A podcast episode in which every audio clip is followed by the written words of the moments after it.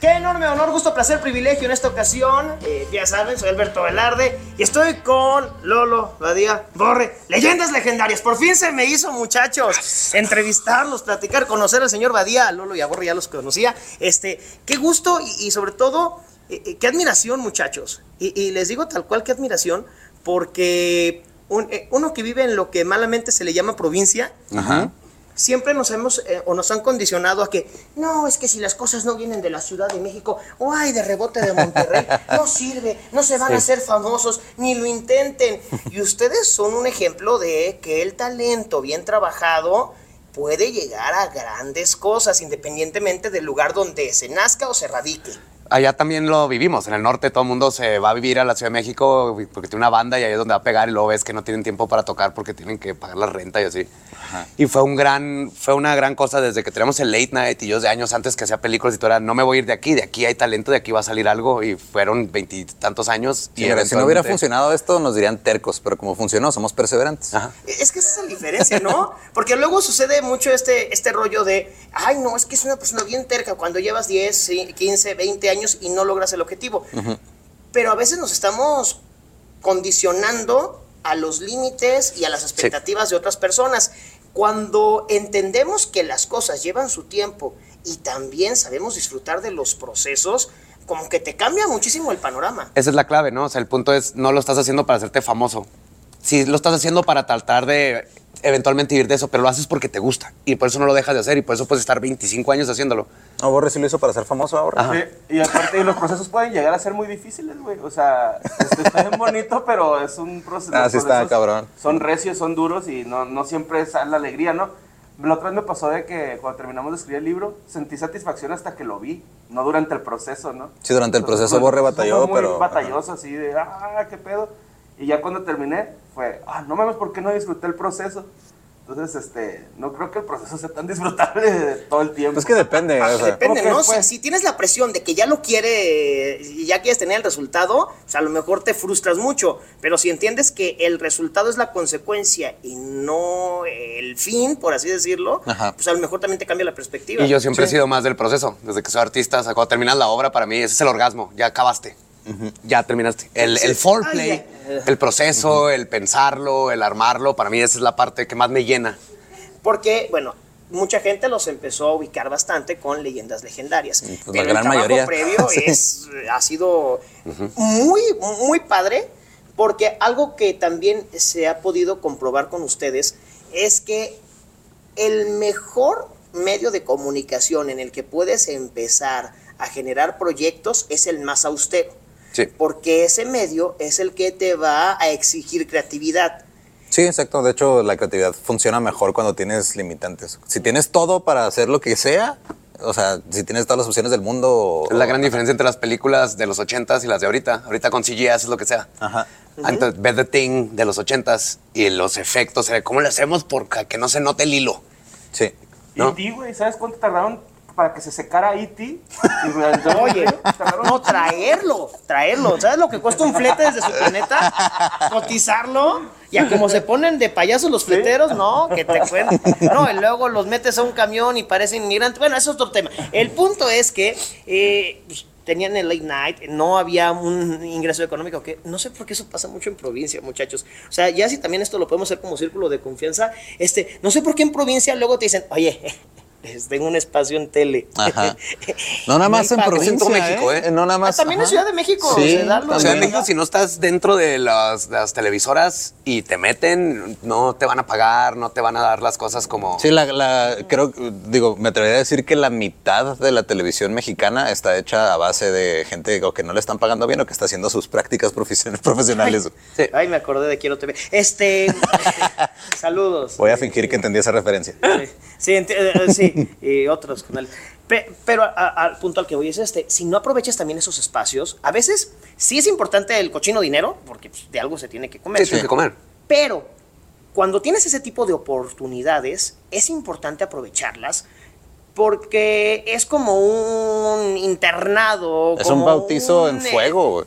Una práctica intensiva. A final de cuentas, a lo mejor no te pagan en efectivo como la gente esperaría de cualquier trabajo, pero te pagan con la libertad a veces o con la posibilidad de tener un espacio y hacer cosas interesantes. La clave es no perderte a ti dentro de eso. O sea, por ejemplo, nosotros en el primer canal donde estuvimos, cuando quisieron cambiar la- las cosas y que le cobráramos a los invitados y así, dijimos, no, mejor nos vamos. Pudimos haber dicho, pues sí, ok, con tal de seguir, pero eso no era lo que queríamos. Entonces también tienes que tener muy bien, como una mínimo una visión de quién eres, quién no, quién no eres y mantenerte firme en eso. Y eso sigues haciendo lo que estás haciendo, pero eso es como lo que te va a- ayudando a este, controlar la carreta, ¿no? Entonces en este caso fue de, no, tenemos un espacio aquí, pero así no lo queremos hacer, entonces vámonos por todo. lado. ¿Cómo lo vamos a hacer? Pues no no lo ingeniamos y luego así nos fuimos moviendo y moviendo y moviendo. Ahora, con leyendas legendarias. Se, fue un boom, se empezó a conocer en muchas partes del país, fuera del país. ¿En qué momento ustedes se dieron cuenta que alguien apretó ese switch y ya eran famosos? ¿O todavía no han sentido ese switch? No, ya, ya. Sí, en el Corona Capital estuvo, ese switch está más que encendido. Pero yo, de las veces que me acuerdo mucho fue que el- fuimos a la Ciudad de México a hacer stand-up y fuimos unos tacos como a las 3 de la mañana en medio de la nada en una calle y alguien nos reconoció. Entonces dije, en la Ciudad de México, 20 millones de personas en unos tacos a las 3 de la mañana y alguien ya escuchó leyendas legendarias. La probabilidad de eso es muy poca, al menos que ya nos esté escuchando un chorro gente, porque nosotros ahí en Juárez no nos damos cuenta más que los números que te dicen, ¿no? Pero no te das cuenta hasta que ya conoces a alguien que está en el otro Sí, que lado está del fuera, país. o sea, que está fuera de tu círculo. Porque lo que pasaba con el late night es de que pues, era muy local.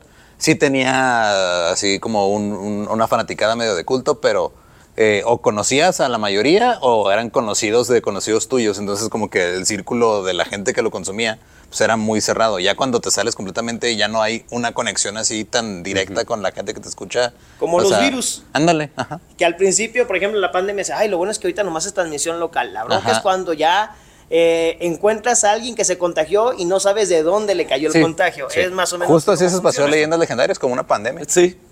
Mira, qué, boni- qué bonita referencia. Y Borre usa cubrebocas todavía. Sí, Este- no, la- Claro, no, muy bien, tú muy bien. No es, no Es no que te- andaba, Sí, es- andaba malito de su garganta. Sí, ah, igual, te Y entiendo. ando te entiendo. acá escamado, ¿no? Sí, no, yo te entiendo, yo te Trae las defensas bajas. Yo, yo como ya quiero morir. Este, ahora, producciones sin contexto. Digo, con todo lo que hacen en Leyendas Legendarias, en podcast, los podcasts, estaba buscando en Google producciones sin contexto. No sé si ya se dieron cuenta que en Google sale como atracción turística de Ciudad Juárez. ¿What? Las oficinas donde ustedes trabajan.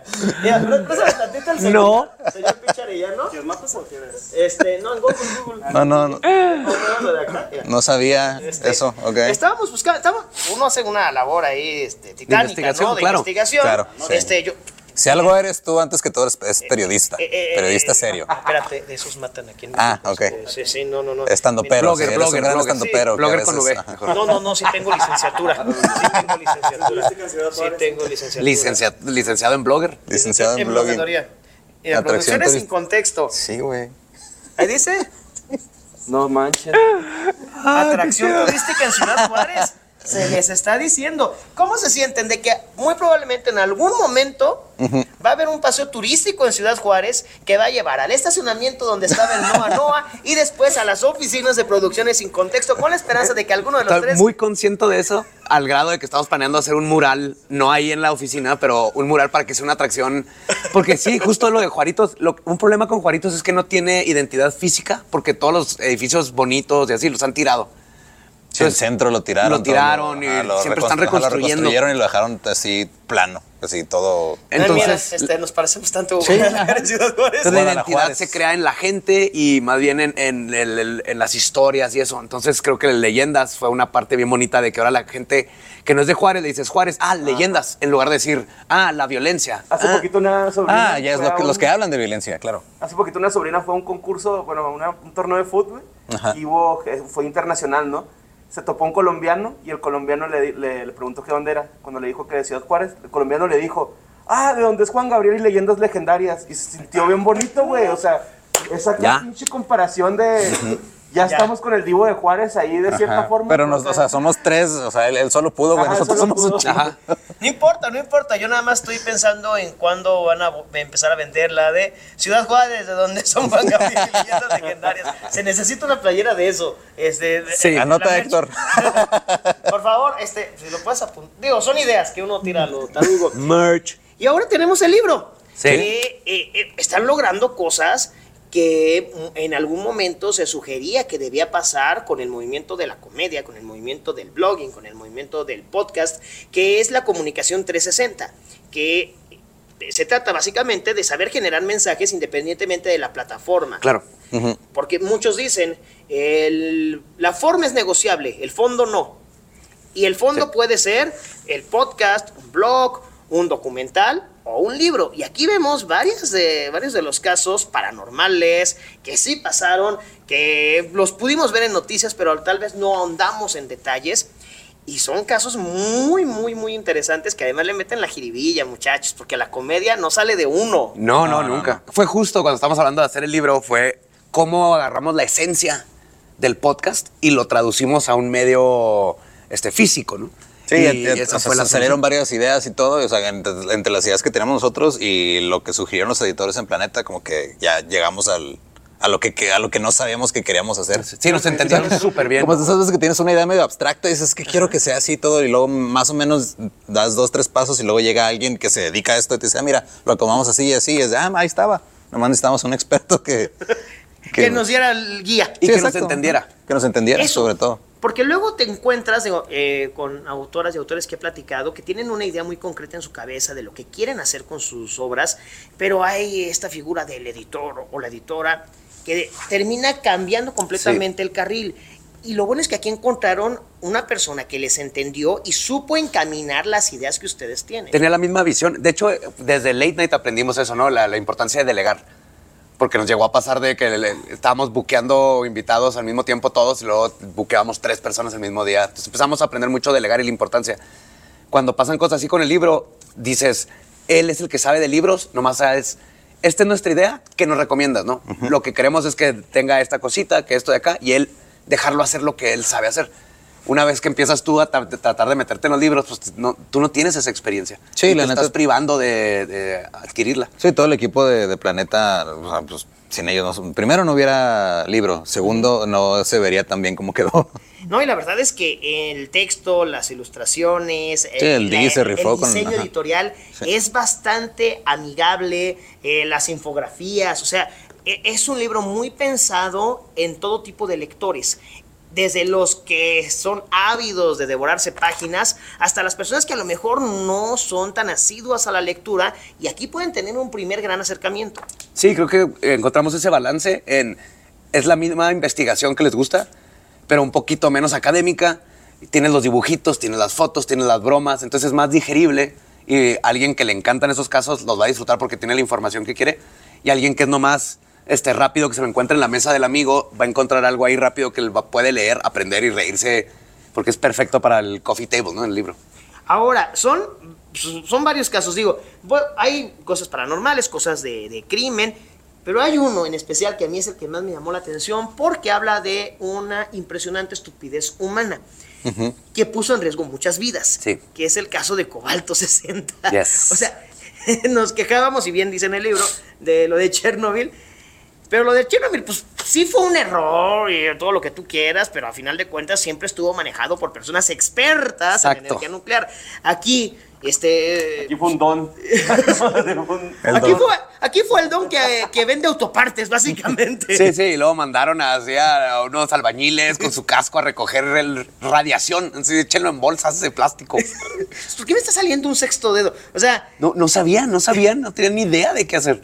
De hecho, por, por, el, por el incidente de Cobalto es que se forma finalmente ya la comisión de radiación y bla, bla, bla de el señor México. está vivo, eh, tiene 200 años. Ay, es mutante, ¿no? u- ubican a Godzilla, es el señor, es el señor exactamente. Don Vicente. Ahora, ¿cuál fue la curaduría? ¿Cómo seleccionaron los casos para poder armar el libro? Porque después de tantos capítulos del podcast, para 200. o sea, ¿cómo seleccionas? ¿Cómo- Creo que ¿Cuál lo es tu criterio? Eh, ¿Cuál es el criterio? Sobre todo, porque duele dejar... cap- eh, duele Sí, dejar de hecho, casos. tuvimos que De hecho, sacar- o sea, de, los que hicimos, nos sobró uno que tuvimos que quitar del libro por cuestiones de, No, de no. impresión. Quitamos una sección y... Una sección y un- y un- Quitamos creo que una sección, una infografía y un capítulo. Ajá. Escribimos de más. Ok. ¿Y cómo fue esa curaduría? ¿Cómo Pues lo, fue lo el primero fue este, como que balancear, que haya paranormal, que haya de ovnis, que haya De de, historia, de true crimen. crime y de historia.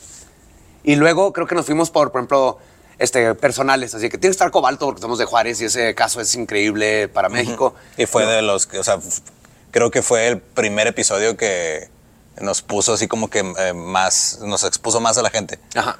Porque muchos que no conocían la historia fue, no mames, no sabía de esto y empezaron a, a, a rolar ese capítulo. Y fue de los primeros que... que nos pusimos, sí. Ajá. Y luego muchos que somos muy orgullosos de, por ejemplo, Teresa Urrea, ¿no? Que es el, esta es una historia que tiene que ser contada, que no te la cuentan en la historia, en la historia en la escuela. Y aquí va a haber un libro donde va a vivir el espíritu de revolucionario, ¿no? De esta niña que cambió México. Entonces así fuimos como escogiendo en Crimen Real, fue cuáles son los favoritos, ¿no? Pues tiene que estar La Mata Viejitas, Jeffrey Dahmer. Entonces fue así entre qué nos gusta y qué hemos notado que a la gente le gusta. Vaya, pues, compren el libro. La verdad es que si ustedes son fans de leyendas legendarias, esto, esto tiene que estar en sus Sí. casas, este, sí o sí. Y también es una muy buena lectura. eh, lo, lo podría recomendar mucho, digo, cualquier tipo de público, pero para adolescentes creo que es Sí. una gran herramienta para acercarlos a la lectura, para que conozcan de temas bastante interesantes y sobre todo para que platiquen algo más allá de lo que sucede con Danny Ocean o Mario Bautista. Este, sí, Pues que mira, también lo que, lo que pasó con Danny Ocean hace poco, pues estuvo sí, difícil. sí, estuvo difícil. Que eh, probablemente pueda estar en el tomo 2. Veremos. Veremos, sí, no, no, no. Pero, este, vayan, la verdad es que se les admira, se les respeta mucho. Eh, en la escena de la comedia ustedes han hecho cosas mu- muy diferentes. No se han encasillado solamente en el stand-up comedy. El stand-up comedy, a final de cuentas, es una herramienta más que detona y potencia la Sí. creatividad con la cual se trabaja y lo han entendido muy bien. Es una herramienta para contar historias, ¿no? Y creo que es lo que hacemos y nos gusta hacer, contar historias. Ya sea en stand-up, en libro, en el podcast, haciendo chistes en el podcast. Pero pues siempre estamos contando historias. Y eso es lo importante, porque al final de cuentas los seres humanos nos relacionamos con las historias. Y eso es lo que nos acerca. Y eso también es una de las claves del éxito que han tenido. Así que, Lolo, Badía, Borre, muchísimas gracias por este tiempo para conversar. Que sea la primera de muchas veces. Y se les quiere, muchachos. Muchas Este, gracias. Gusto verte de nuevo. A ver si se pasa tantito éxito. Este, gracias, ya pórtale, porque si no, este, lloras. Yo, yo- lloro, voy a llorar, eh, voy a llorar.